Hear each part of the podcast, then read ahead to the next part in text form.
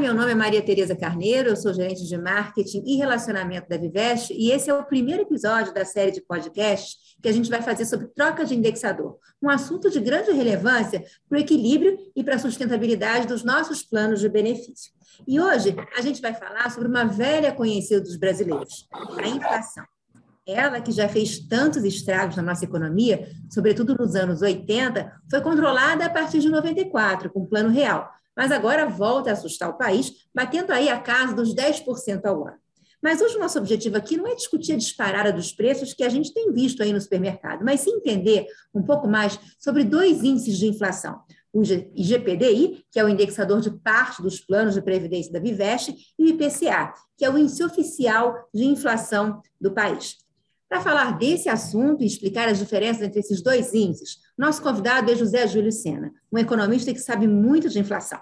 Sênior PhD em Economia pela The John Hopkins University. Foi professor da Escola de Pós-Graduação em Economia da FGV e diretor executivo de instituições financeiras. Também já foi diretor do Banco Central. É consultor da MCM Consultores Associados e, desde 2013, chefia o Centro de Estudos Monetários da FGV IBRI.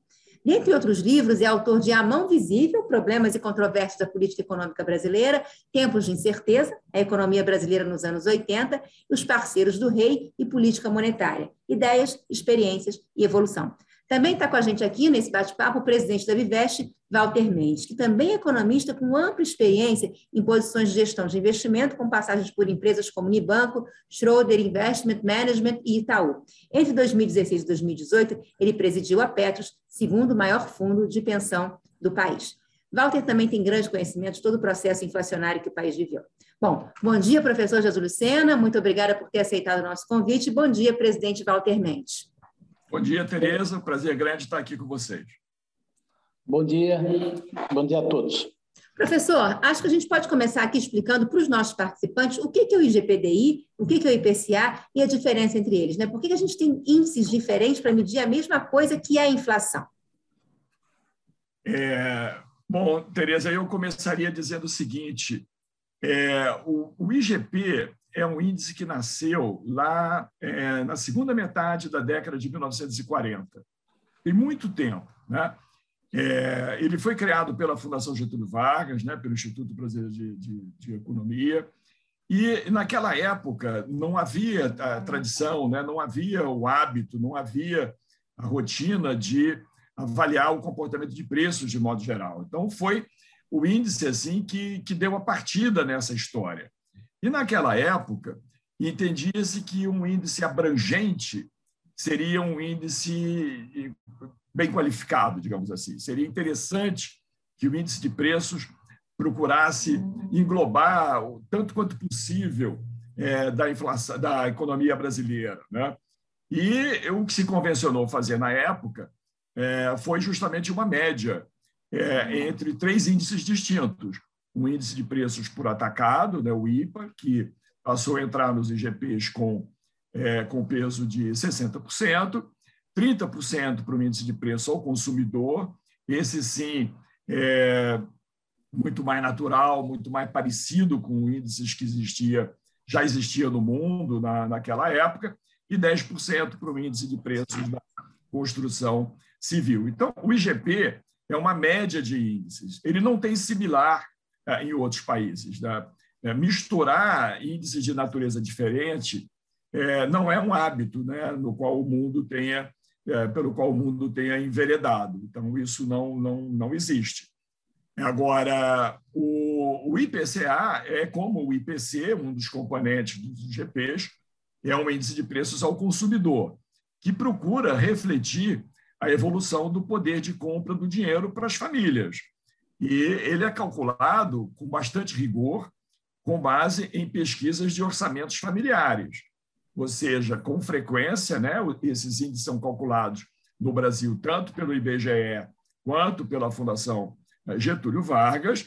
Essas instituições eh, fazem pesquisas bastante eh, sérias e profundas sobre os orçamentos familiares, ou seja, como que as famílias gastam os seus recursos, né? O que que o que, que participa das despesas é, das famílias por classes de renda. Então, é, o IPCA é, pega famílias até 40 salários mínimos, o IBGE pega, num, num, outro período, se não me falha a memória, até 33 salários mínimos, e assim por diante. Então, o que difere é, é a faixa de renda das famílias que são investigadas e, e cujas despesas você procura entender para poder dar peso. É, essas pesquisas é, servem de base para as reavaliações é, dos pesos de cada um dos itens. E você, então, acompanha a evolução do índice de preço. Eles são, portanto, índices bem diferentes. IGP e IPCA são índices bem diferentes. Quando você compara IGPs entre si, nós sabemos que existem três: o DI, o M e o 10. Esses índices diferem entre si apenas pelo período de coleta de preços. Né? É, cada um mede ah, por, um, por, um, determinado período de 30 dias. Né? O GP10, por exemplo, pega de 10 a 10, o DI pega o mês todo e assim por diante. É, quando você compara IGPs entre si, como eles diferem apenas pelos períodos de coleta, eles tendem a ser muito parecidos. Então, a evolução do IGPM é muito parecida com a evolução do IGPDI ao longo do tempo.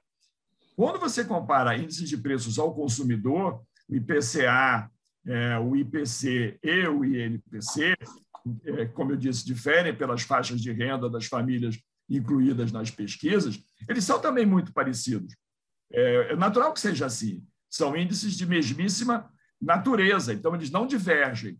Mas quando você compara o comportamento de um IGP com o comportamento de índice de preços ao consumidor, é, as diferenças costumam ser é, muito grandes. E não é uma comparação, digamos assim, razoável, né? porque são coisas, é, é são coisas diferentes.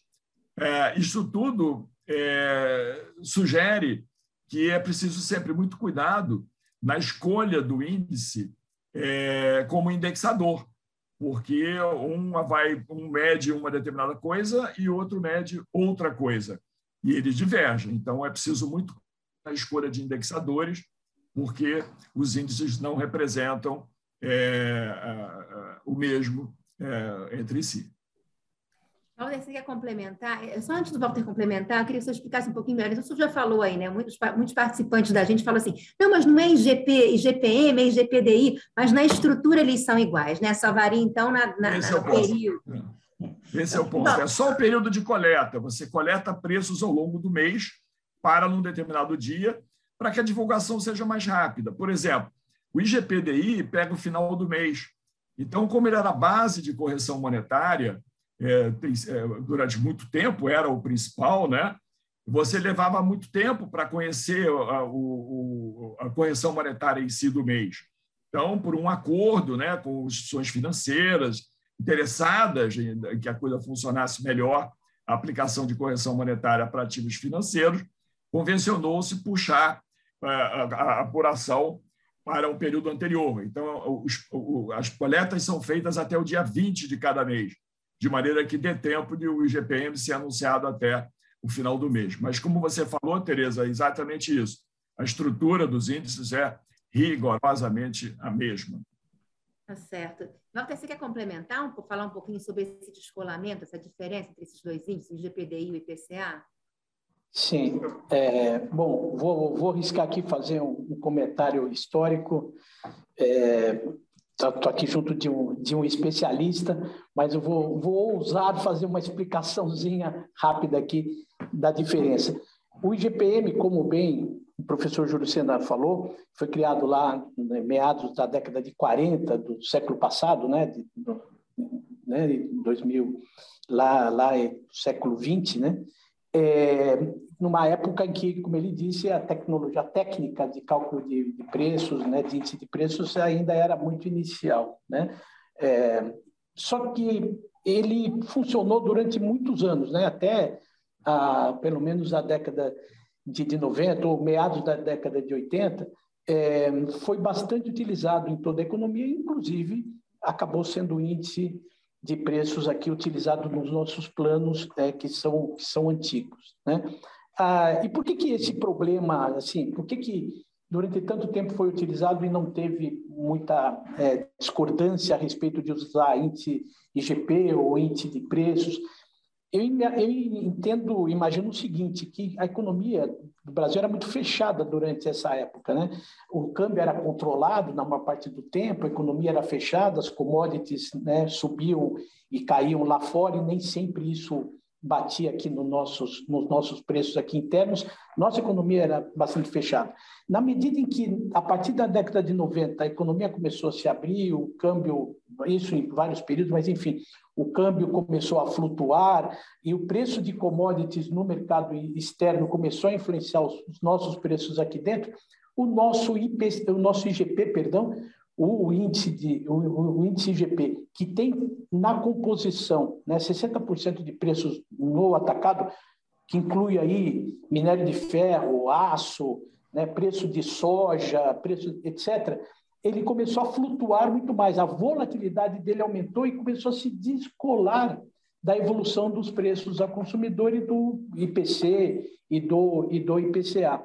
Então, essa volatilidade que, tem, que a gente começou a ver a partir, principalmente aí do, da década de 90 e 2000, né, é, muito provavelmente, né, certamente vem dessa abertura da nossa economia.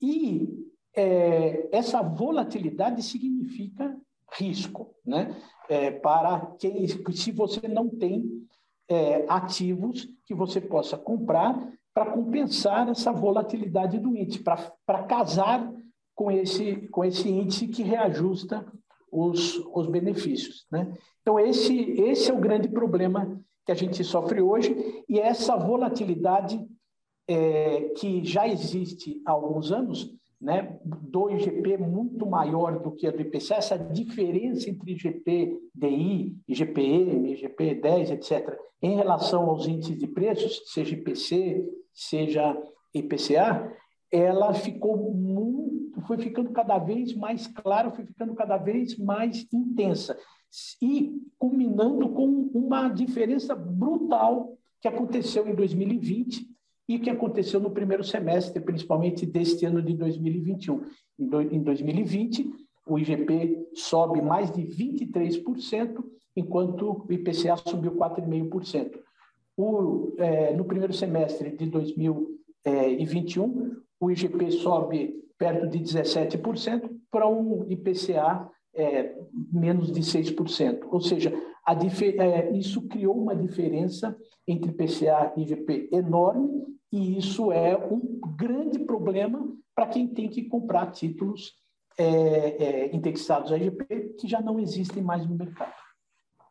É, se você, você permitiria eu fazer um comentário por favor, se eu, se, inclusive fazer é, alguma coisa que eu falei aqui que você não concorde, fica à vontade de discordar.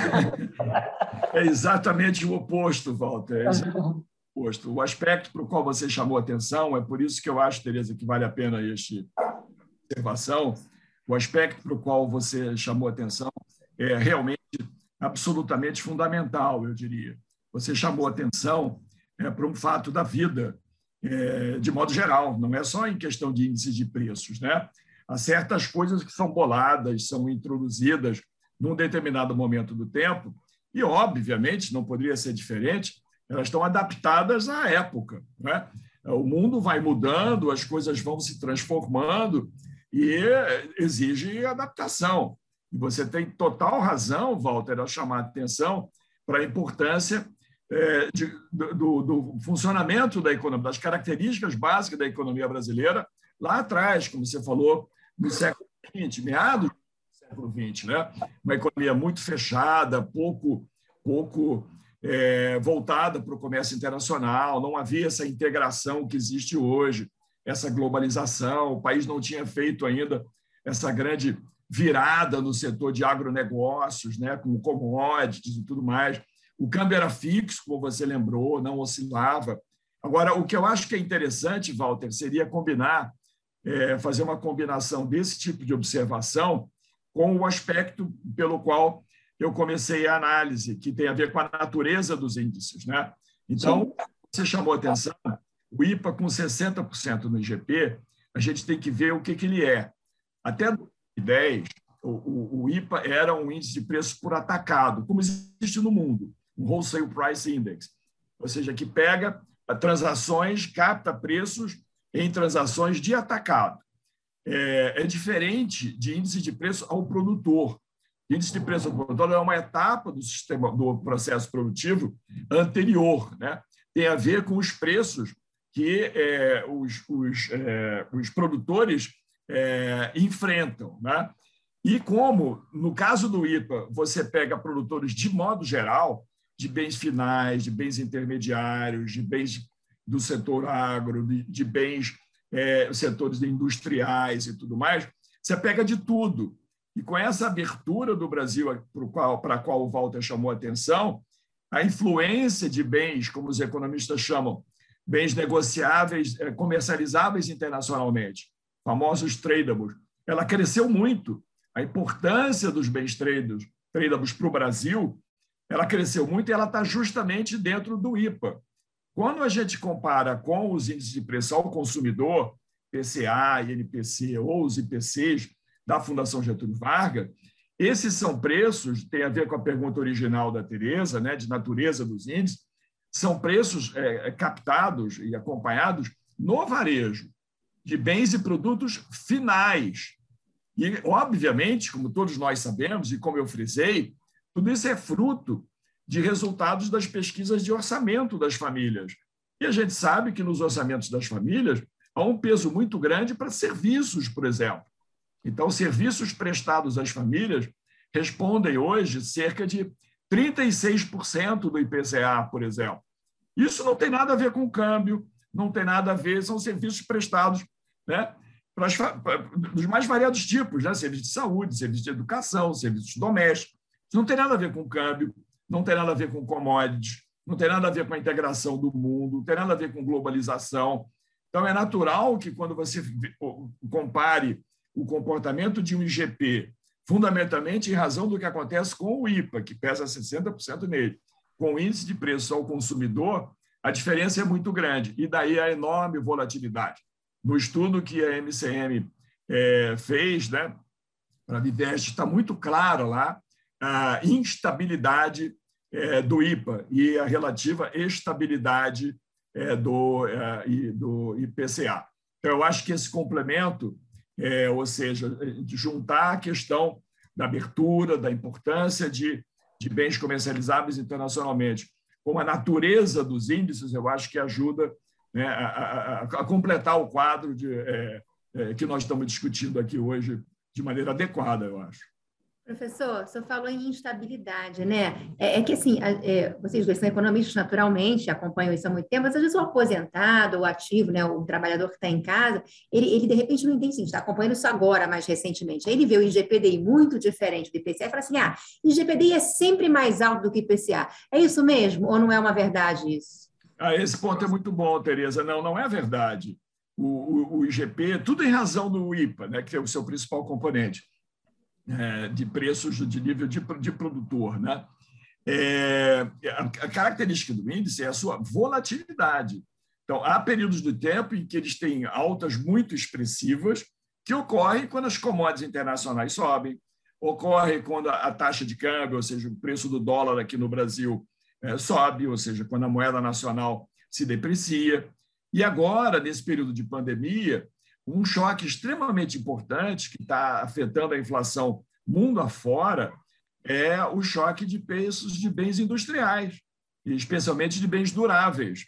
Né? As famílias ficando em casa é, mais tempo, a história de, de, de, home office, essa história toda, acabou é, gerando uma demanda grande por bens duráveis, né? bens físicos de modo geral e duráveis em particular.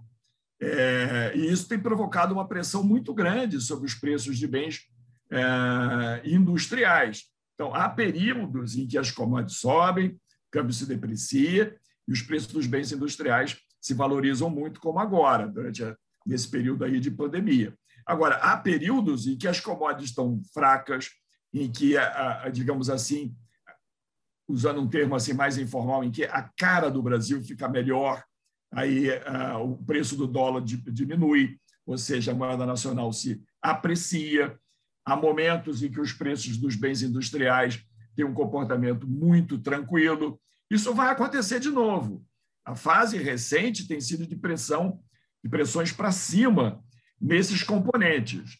É, bens duráveis, bens físicos, bens duráveis, câmbio, commodities de modo geral, mas há fases que é o contrário.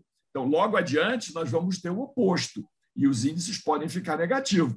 Nos últimos dois meses, é, os EGP já, estão dado, já têm dado resultado é, negativo. Não quer dizer que será assim para os próximos meses, mas é, essa possibilidade existe e, em algum momento do tempo, o que a gente viu de favorável para quem tem ativos indexados em GP, nós vamos ver como sendo uma coisa desfavorável.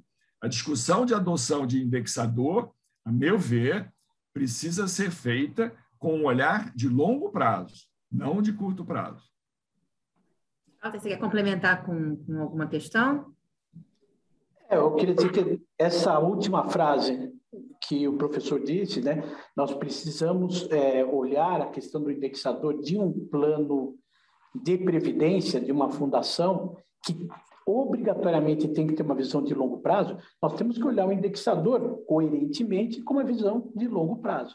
Quando você é, analisa, quando você trata um assunto é, dessa importância dentro de uma fundação que tem que ter um horizonte de longo prazo com um horizonte de curto prazo, você está criando uma incoerência.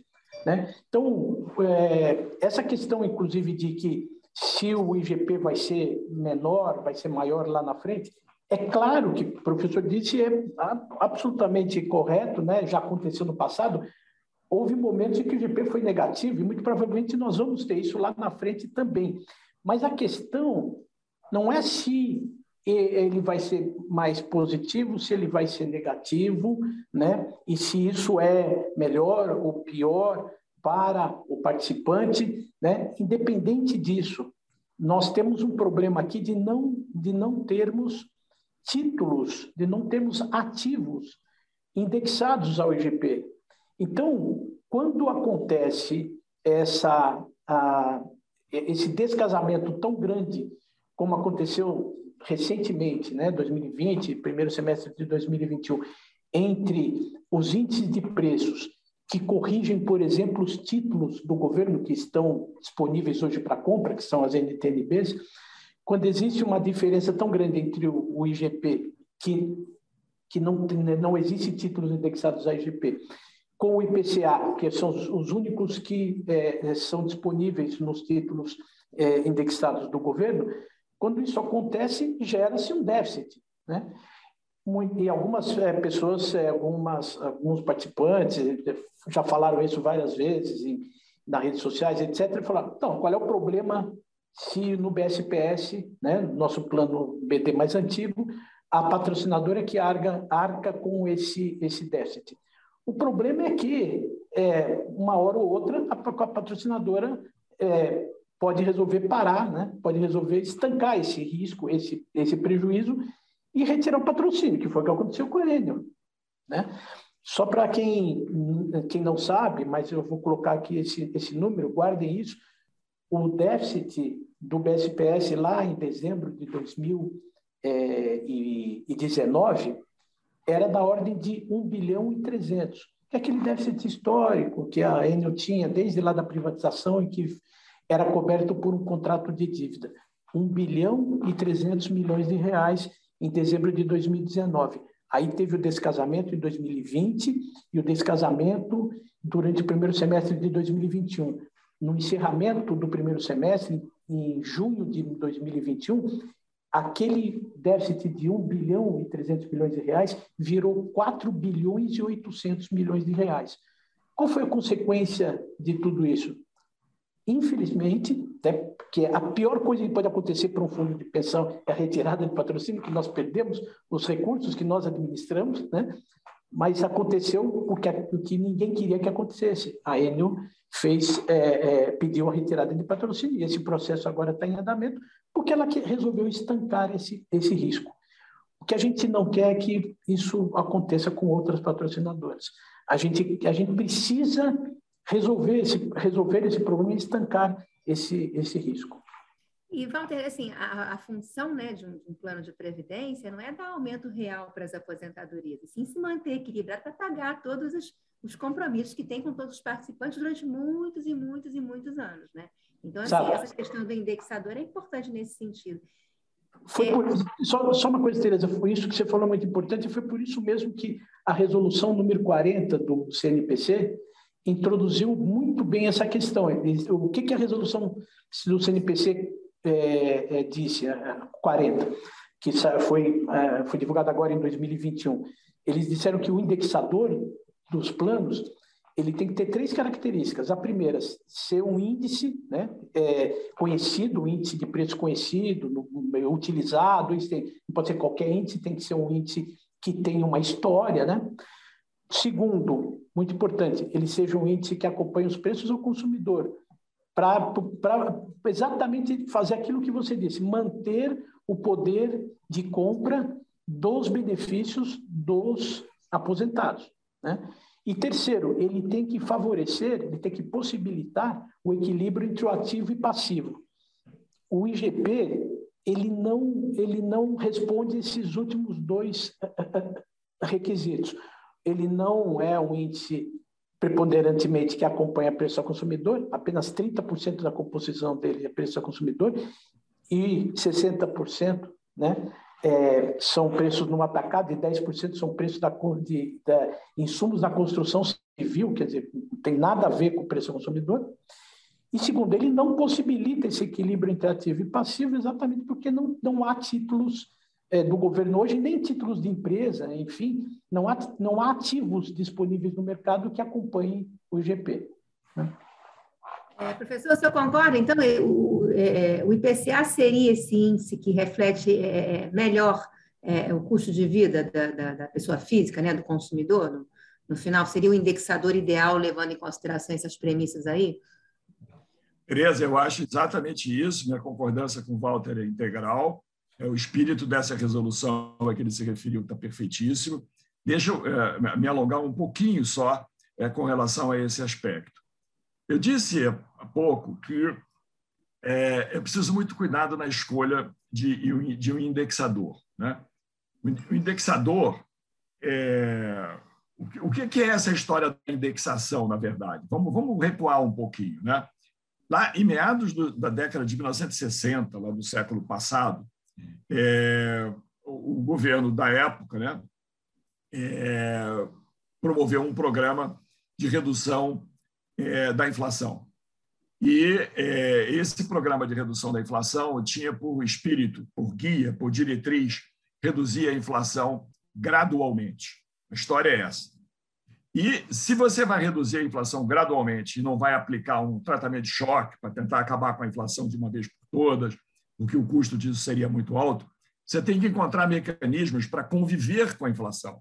E foi exatamente é com esse espírito que esses mecanismos de indexação, criação de indexadores, você vincular contratos financeiros, títulos da dívida pública, salários, câmbio, tarifas públicas a um determinado índice de preço, o espírito era justamente esse. Ou seja, eu não vou acabar com a inflação, a inflação não vai desaparecer rapidamente, eu preciso conviver com ela. Uma maneira de conviver com ela é evitar suas distorções. Então, vamos corrigir os valores nominais de ativos financeiros, salários, câmbio, tarifas e tudo mais, por um índice que mantenha né, a, a, o, o, estável o poder de compra do dinheiro. E o único índice que faz isso é, em termos de natureza, é, índices em si, tem vários, tem o do IBGE, tem o da Fundação Getúlio Vargas, os únicos índices que fazem isso são índices de preços ao consumidor. Então, o que, que é, o determinado detentor de certos benefícios ou de ativos financeiros quer com o emprego de indexadores? Preservar o seu poder de compra. E o único índice, a única natureza de índice que permite isso é a, natureza é, dos índices é, adotados no cálculo de, de preços ao, ao consumidor. Então, é o indexador natural os IGPs eh, não fazem isso, eles são excessivamente voláteis. Então, quando eu disse que é importante tratar dessa questão com olhar de longo prazo, é, a conclusão é a seguinte: a única possibilidade que você tem de estabilizar o seu poder de compra, e esse é o espírito da indexação, é recorrendo a índices de preços ao consumidor. O Walter tem enfatizado desde o começo um aspecto extremamente importante, que tem a ver com a questão da proteção. É, passivos em IGP não tem, não tem uh, como ser defendidos, digamos assim. Né? Não há defesa para esses tipos de, de, de oscilações, né? para quem tem é, passivo em IGP. É, o Walter mencionou também o descolamento observado entre GPs e IPCA em 2020 e no começo deste ano. No passado, há vários episódios famosos de descolamento. Um foi em 1999, outro foi em 2002, período da eleição do presidente Lula. Então, as commodities estavam em alta naquela época, o câmbio tinha se depreciado muito, foi uma depreciação muito forte. Isso provocou um descasamento muito grande.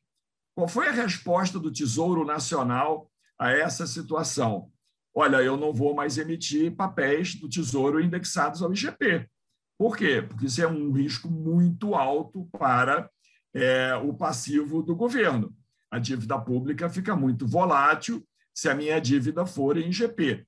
E a partir ali do, do começo dos anos 2000, as emissões do Tesouro de papéis indexados passaram a ser feitas exclusivamente é, por papéis indexados ao IPCA, que, como a gente tem falado, é o índice de preços ao consumidor. Com isso, a dívida pública é, é, ficou é, muito mais estável, ela perdeu uma característica ruim que ela tinha de ser muito volátil por ser largamente indexada, é, largamente indexada ao IGP. E esse processo vem continuando o Tesouro Nacional tem sido muito, muito cuidadoso, digamos assim, é, e, e, tem procurado emitir títulos da dívida pública indexados ao IPCA para os mais variados vencimentos. Então, as curvas de juros, que são as linhas que, que ligam juros de curto prazo, de médio de longo prazo, né? rendimentos de títulos com vencimentos curto, médio e longo prazo, são muito bem definidas no Brasil porque o Tesouro tem cuidado de dar parâmetros para isso. Isso tem evoluído de maneira tão satisfatória que a, a Bolsa de Futuros, né, a B3, é, criou, inclusive, a possibilidade de você negociar derivativos desses juros reais. Então, é, esse novo papel, esse, novo indexador, dispõe hoje de mecanismos que todo mundo, todos os parceiros de mercado, indivíduos, pessoas físicas, empresas, administradores de fundos, tudo tem, tem acesso a mecanismos de proteção. Ouvindo esse tipo de narrativa, muitos se perguntam o seguinte: bom, mas só um instante. Se o Tesouro Nacional tem a preocupação de não ficar com a sua dívida, o seu passivo muito volátil, por que motivo ele emite papéis indexados ao dólar, por exemplo? Não é uma volatilidade do mesmo jeito? Você escapou de um tipo de volatilidade para cair em outro? Ora, é muito simples responder a isso, que é o seguinte: quando o Tesouro emite títulos no exterior, e são uma dívida externa brasileira, cerca de 80 bilhões de dólares, ele tem um hedge natural. Por quê? Porque o país dispõe de reservas internacionais, ele tem reservas em dólar. Então, a proteção ali é possível. É, é, empresas exportadoras, como a Vale, por exemplo, exportadoras de minério, tem uma espécie de um hedge natural. Então, ela também pode se endividar é, no exterior. Agora, no caso de IGP, é, não, tem, não tem defesa possível. Ah, mais uma coisa: mesmo empresas e instituições que não são exportadoras, elas podem ter dívida em dólar e, se precisar de proteção, o governo vende através de derivativos, os chamados swaps cambiais. E por que, que o governo consegue vender swaps cambiais, ou seja, assumir passivos em dólar? Porque ele tem ativos em dólar, ele tem reserva. No caso dos IGPs, não há nada nesse sentido. Então, não tem proteção possível. Então, não interessa ao, ao, ao sistema ou a nenhum participante esse tipo de, é, de ativo, porque não há uma proteção natural contra ele. E o dólar, que por definição é muito volátil, esse sim, esse existe, como, como, como eu expliquei aqui. É, eu, e a fundação não tem ativos em dólar. Na verdade, nós até podemos ter 10% de investimentos no, no exterior. Né? é apenas 10%. E isso é o que, é o que, digamos assim, nos ajuda um pouco a contrabalançar essa questão do, do IGP. Mas não, é, não há ativos para comprar 60%, 70% da nossa carteira de investimentos, que é o que nós temos, por exemplo, em renda fixa. Tá? A Tereza está é, tá mudo, Tereza, né? não estamos te ouvindo. Continua. É, eu queria fazer uma, uma pergunta é, para os dois, aproveitando que a gente está aqui com dois economistas, né?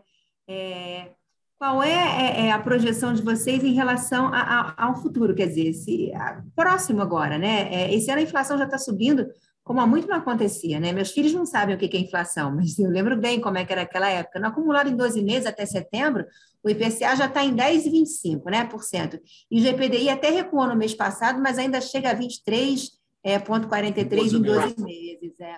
E quais são as suas projeções, professor, para o IPCA e para o GPDI desse ano? Walter, também, eu queria ouvir um pouquinho de vocês. O que pode acontecer né, daqui para frente, o impacto disso para os aposentados, né? Quer começar, Walter, por favor?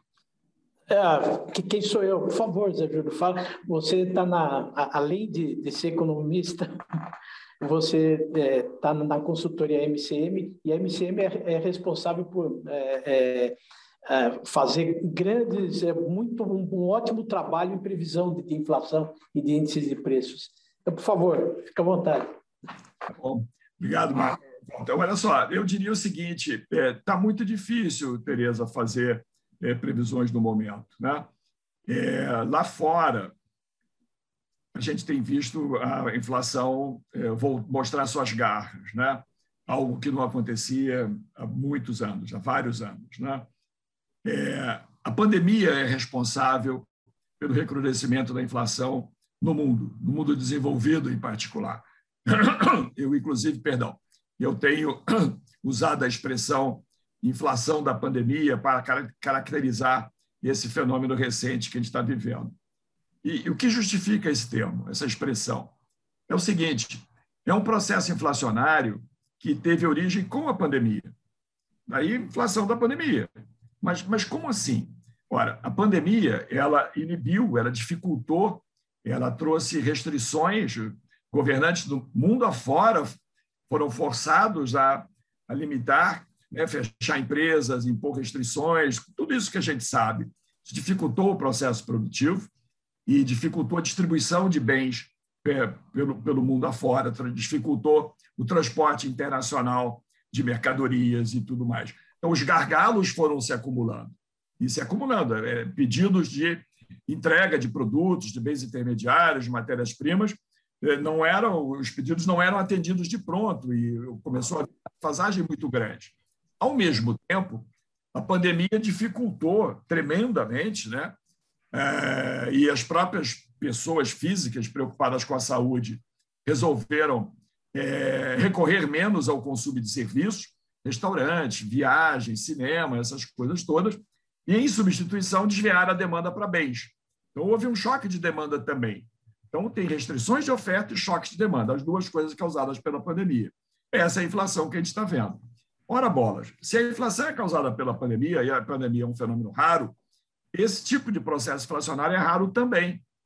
Ele é raro também. E por ser raro, a gente não o conhece bem. E aquilo que a gente não conhece bem, a gente tem dificuldade de prever. Então, hoje, é quase impossível a gente entender até onde isso vai. E é, é, não há um único Banco Central, integrante de Banco Central no mundo, não há um único que não esteja reclamando da intensidade com que a inflação veio e da sua persistência. E quando é que isso termina? Não é modelável. Você não consegue é, olhar o passado e dizer, olha, naquele episódio assim que foi parecido, aconteceu isso, isso e isso. É, não, é, não, não, não é possível fazer isso no fenômeno atual. Aí, obviamente, é, a gente pode perguntar, bom, e o que, é que o Brasil tem com isto? O que o Brasil tem com isto é o seguinte, um dos componentes da nossa inflação é esse também. A inflação de bens industriais está muito prejudicada, está muito forte a gente tem visto como tem subido os preços de bens físicos, né? em razão das duas coisas. Dos gargalos da produção e na distribuição que se formaram, né? É, e o deslocamento da demanda, o fato de tanta gente querer bens físicos hoje. O problema é que no, lá fora, essa é a essência da inflação. No Brasil, isso é um componente da inflação, porque, além disso, a gente tem outros fenômenos. Né? Outros fenômenos. Por exemplo, questões climáticas. Já tivemos seca, já tivemos geada. Né? Risco país. Risco país fiscal e de natureza política mexe com a taxa de câmbio. Percepção de risco sobe, a moeda se deprecia. E quando o câmbio se deprecia, sofrem preços de commodities, preços de bens industriais, combustíveis, tudo isso. E agora ainda temos uma crise hídrica. Então, a inflação brasileira ela, ela é de origens múltiplas e é muito difícil prever o que vai acontecer. Este ano, muito provavelmente, nós vamos terminar muito perto de, é, de 10% de, de inflação e é muito pouco provável que a inflação recue significativamente no ano seguinte. O Banco Central está fazendo um esforço gigantesco né, de tentar conter as expectativas e a própria inflação, mas não é garantido que volte. Agora, uma coisa é certa: um dia essas pressões vão ceder e a taxa de inflação vai ser mais baixa. E os itens que hoje prejudicam muito poderão atuar em sentido rigorosamente oposto mais adiante. Então, para quem se beneficia do comportamento favorável de curto prazo de determinados índices do IGP, por exemplo, é, pode ter surpresas muito desagradáveis mais adiante, quando o processo for revertido. A dificuldade de hoje é entender quando isso vai acontecer. Vendo, Tereza, ainda bem que eu passei para a minha palavra para o José Júlio, uma explicação extremamente interessante. Não, é isso, é, é, nós temos hoje uma questão de incerteza muito grande, né? E, e incerteza significa risco, maior risco significa uma dificuldade é, muito grande também para fazer a gestão de investimentos. Seja em a volatilidade que tem acontecido nesses últimos dias no mercado de ações, por exemplo, e na renda fixa também. Né? Então, é, é, é uma. Nós vimos também o que está acontecendo também fora do Brasil, na China, por exemplo, que é super importante como um parceiro né, nosso, é o, é o maior, é, é o, o, mercado que representa a maior participação nas nossas exportações e também está sofrendo uma volatilidade lá grande de preços e de, e de crescimento econômico. Né? É, então, é, é realmente uma situação de bastante incerteza. E nessa situação de incerteza, onde o risco aumenta, essa questão, então, de você, você ter um descasamento de índices como a gente tem aumenta ainda mais né, o, o problema. Lembrando que em abril deste ano, nós tivemos uh, o vencimento de 50% de toda a nossa carteira de NTNCs, que são aquelas, aqueles títulos do governo que tem indexação em, em IGP. Ou seja, aquele descasamento que já vem acontecendo ao longo do tempo, né, de muitos anos, com a, é, essa volatilidade do, do IGP e essa, esse, essa, essa diferença, a grande diferença entre IGP e IPCA, em abril deste ano esse risco aumentou bastante com o vencimento desses títulos.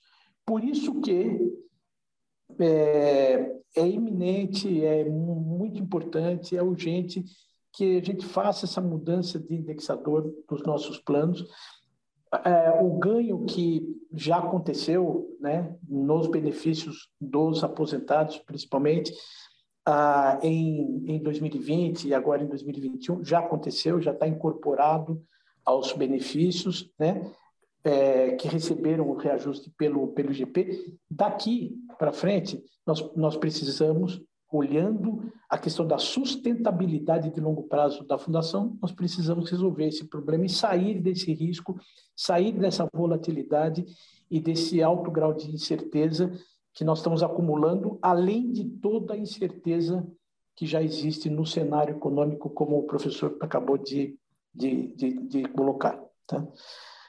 Então, esse, essa, essa essa, digamos assim, é uma, é uma mensagem, acho que bastante, bastante importante, que eu queria que todo mundo, que nossos participantes é, refletissem muito seriamente sobre isso e não pensasse apenas nesse ganho de curto prazo e nessa vantagem particular que quem está no BSPS apenas está tendo com esse benefício.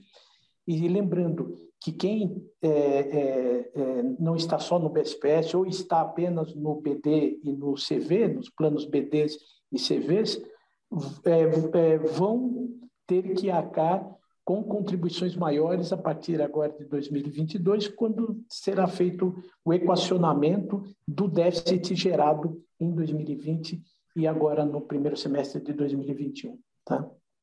A gente já está encaminhando aqui para o finalzinho dessa nossa conversa. É, professor, você queria fazer alguma consideração final aí a respeito? Bom, pelo jeito, professor, você pode dizer, por exemplo, que, que, que, que, a gente até viu recentemente, queria voltar, né? muitos movimentos aí, os aluguéis, né? renegociando, trocando GPDI por IPCA. A gente pode dizer que o GPDI está caindo em desuso para os contratos como indexador, é isso? Olha, Tereza, eu não tenho uma evidência assim é, concreta né, para mostrar, olha, de tantos contratos feitos recentemente no Brasil, seja de, de é, contratos de preços controlados, como tarifas públicas ou aluguéis ou o que for, é, os, os, o, as repactuações ou as renegociações representam hoje uma tendência de queda de GP. Eu não tenho uma evidência concreta nisso. Mas o noticiário que a imprensa mostra, é, os contatos informais e mesmo os formais, né, com é, participantes de mercado, agentes econômicos de modo geral e tudo mais, indicam que a tendência é, sim, você escapar de é, indexadores que sejam excessivamente voláteis. Isso não interessa para quem tem o passivo, e embora possa parecer que interesse a quem tem o ativo, não interessa também. É, mesmo quem tem benefícios e a, vinculados a ativos indexados a IGP precisam pensar da seguinte maneira: o que, que eu quero com ativos indexados à inflação? Eu quero preservar a estabilidade do meu poder de compra. Esse é o espírito. E o único indicador, o indexador, os únicos é, indexadores que permitem isso são os índices de preço ao consumidor, seja lá, seja lá qual for. Existem vários, pelo menos três são super importantes e de, e de âmbito nacional no Brasil. Para completar, Tereza, talvez eu acrescentasse apenas o seguinte: a preocupação de quem recebe benefícios, tipo aposentadorias e pensões, coisas desse gênero, não deve ser preocupações vinculadas a apostas. Ou seja, estar vinculado a ativos que flutuam muito, cuja rentabilidade flutua muito, estar vinculado a ativos desse tipo é sinônimo de estar fazendo apostas. É sinônimo de estar se comportando como traders, como quem tem, como quem está é, é, é fazendo escolhas. Olha, eu acho que o momento aqui é bom para fazer isto, mas tanto o presidente Walter Mendes quanto eu, nós frisamos bastante aqui. O momento que nós vivemos é um momento de muita incerteza, de muita insegurança. A pandemia fez um arrasa-quarteirão no mundo inteiro, para não destacar o problema dramático da perda de milhões de pessoas mundo afora, mais de 4 milhões, mais de 600 mil no Brasil, para não falar deste problema. Trouxe muita incerteza e muita insegurança. Então, num ambiente como esse, agir como quem está fazendo uma aposta, olha, eu acho que ainda será bom durante os próximos seis meses. Depois, talvez não. Então, pelos próximos seis meses, eu topo continuar como está, topo continuar no game, digamos assim, como a turma diz é, no popular, digamos assim. É, não vale a pena. Isso não é, é uma atitude coerente com é, benefícios de longo prazo. É, agir, especialmente num ambiente de muita incerteza e insegurança, como, como é o momento atual, é, é, é conduzindo apostas, fazendo apostas, não é o ideal. Isso é para os traders, isso é para os profissionais do ramo, para quem quem tem benefícios para recolher, melhor é pensar numa estabilidade de longo prazo. Walter, você quer encerrar? É, eu acho que essa, essa é a mensagem final, acho que extremamente relevante, o professor colocou. Nós, nós estamos numa fundação né, que paga benefícios é, no longo prazo, né, durante muitos e muitos anos, e que tem que acumular recursos e fazer aplicações para fazer frente a esses pagamentos de benefícios no longo prazo. Nós temos que ter uma visão de longo prazo, nós temos que olhar a sustentabilidade no longo prazo, é, fazer apostas de curto prazo, achar que vou ter essa vantagem agora, então vou ficar insistindo em manter esse índice, porque vai ser vantajoso nos próximos seis meses, um ano, seja o que for, é arriscar, é, é, é, trabalhar, né, é atuar como se fosse, como ele disse, um trader de mesa, aquele pessoal que fica no telefone na mesa comprando e vendendo rapidamente. Não é essa a nossa função, não é esse o nosso trabalho, não é essa a nossa visão. Nós temos que preservar o poder de compra dos benefícios e fazer investimentos seguros, aí adequados, com toda a, a melhor capacidade que nós possamos fazer para preservar esse poder de compra dos benefícios no longo prazo e para poder honrar esses benefícios, esses pagamentos para os nossos beneficiários, para os nossos participantes, perdão.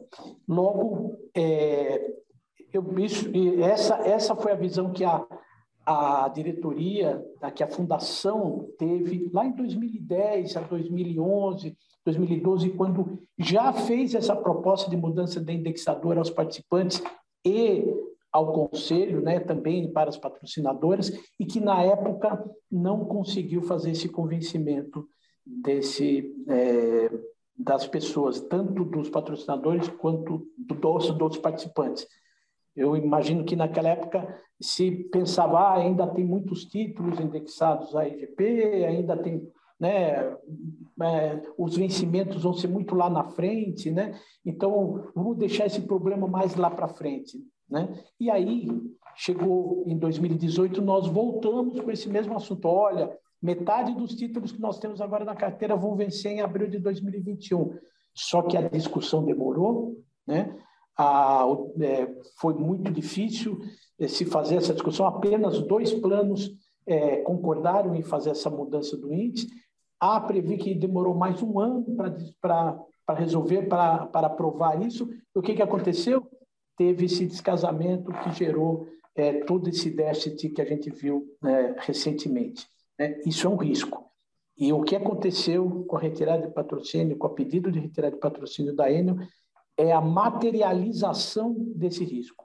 Né? É uma materialização desse risco extremamente é, triste, é, muito relevante e que deve servir de exemplo para que a gente tenha é, pense e atue é, com essa visão de longo prazo que é adequada, que é coerente com o fundo de pensão que tem esse horizonte de longo prazo. Então, reforçar esse, essa mensagem que o professor acabou de, acabou de colocar. Muito obrigado.